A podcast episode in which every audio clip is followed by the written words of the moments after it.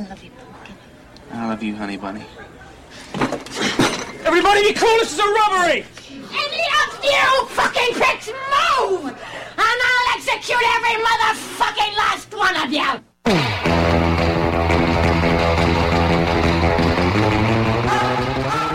Hola, bienvenidos a Cinéfagos. Hoy hablaremos sobre la ópera prima del español Gardel Gastelu Rutia. Sí, hoy hablaremos sobre el hoyo. No te despegues que estamos a punto de iniciar. Hay tres clases de personas.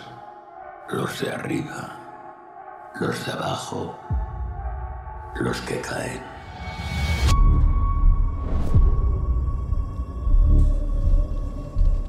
El hoyo. Sí, el hoyo. ¿Y usted sabe en qué consiste esto del hoyo? Obvio. Comer ¿Qué vamos a comer? lo que le sobra a los de arriba. El hoyo es una película de amores y odios. Todo aquel que la vio o le pareció una película profunda, crítica y por lo tanto de culto, o le pareció una película del montón, con altas pretensiones, pero que no fueron realizadas a cabalidad. ¿Qué capítulo quiere que le lea? El primero, obvio. El hoyo desarrolla la idea de un centro de reclusión voluntario para unos, pero para otros es una cárcel. Recordemos que Goren, el personaje principal, llega al hoyo de forma voluntaria, mientras que su compañero Trimagasi llega para cumplir una pena por asesinato involuntario. Parece que funciona. Obvio.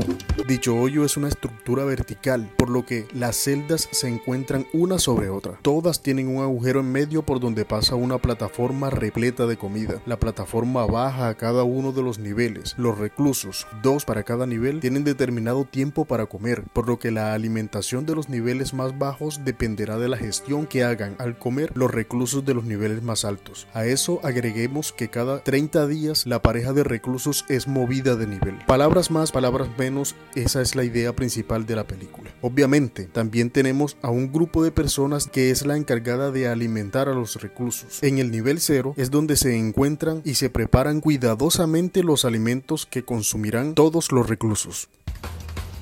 Obvio que. Desde el inicio tenemos dos cosas. En este minimundo existen los de arriba y los de abajo. Siempre hay alguien arriba de y siempre hay alguien abajo de. Ello dio pie a todo un universo de especulaciones sobre las críticas que engendra la película, pero de eso hablaremos más adelante.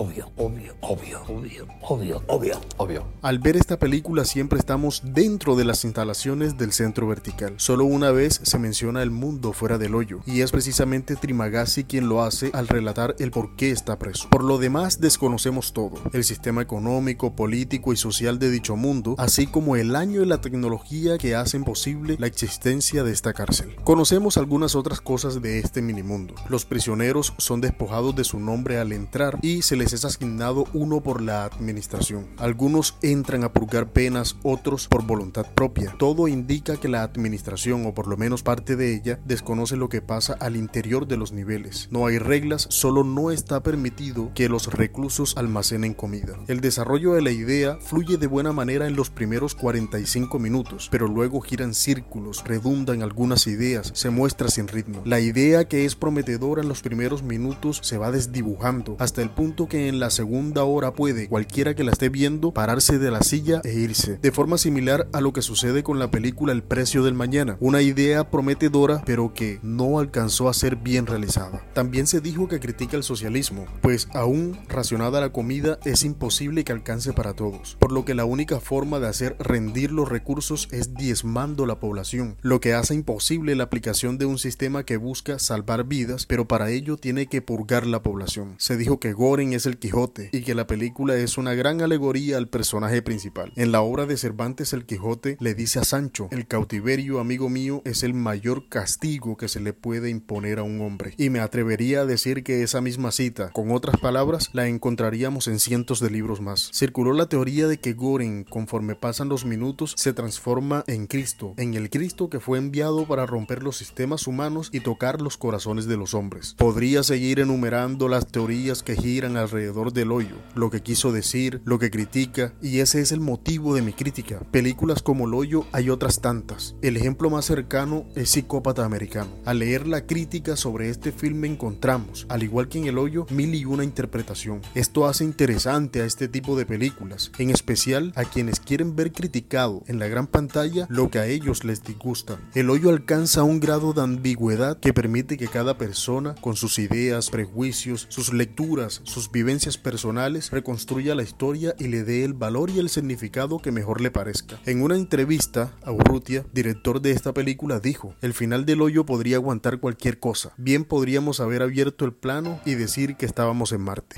Los arriba no le contestarán. ¿Por qué? Porque están arriba. Obvio.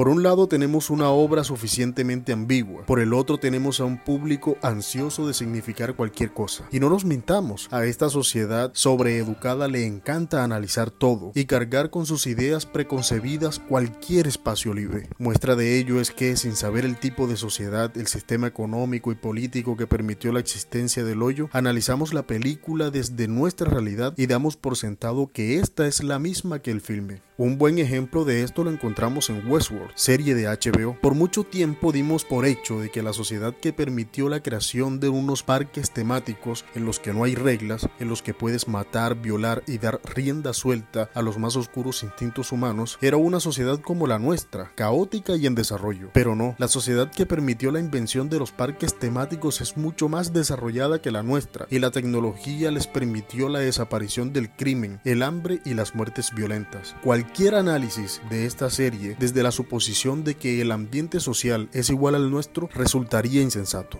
Alto no le contestaré que es obvio, porque no lo es. En el hoyo hay una crítica, Es tan obvio que ni siquiera pienso decirle obvio.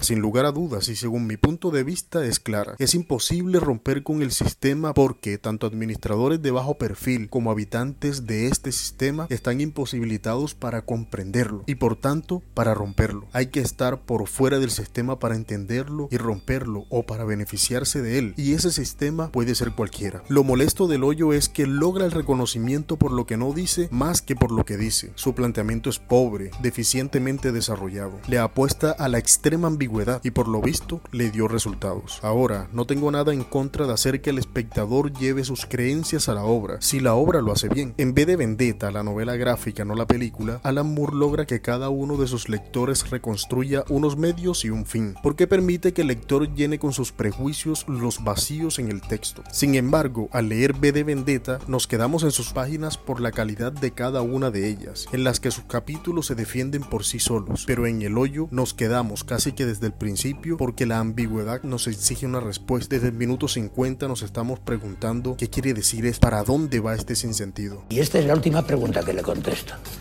Hablar me agota. Y más cuando tengo que aportar más información de la que recibo. Y eso fue todo por hoy en este tu programa Cinéfagos. Recuerda que estamos aquí todos los viernes. Hablaremos de cine, degustaremos cine.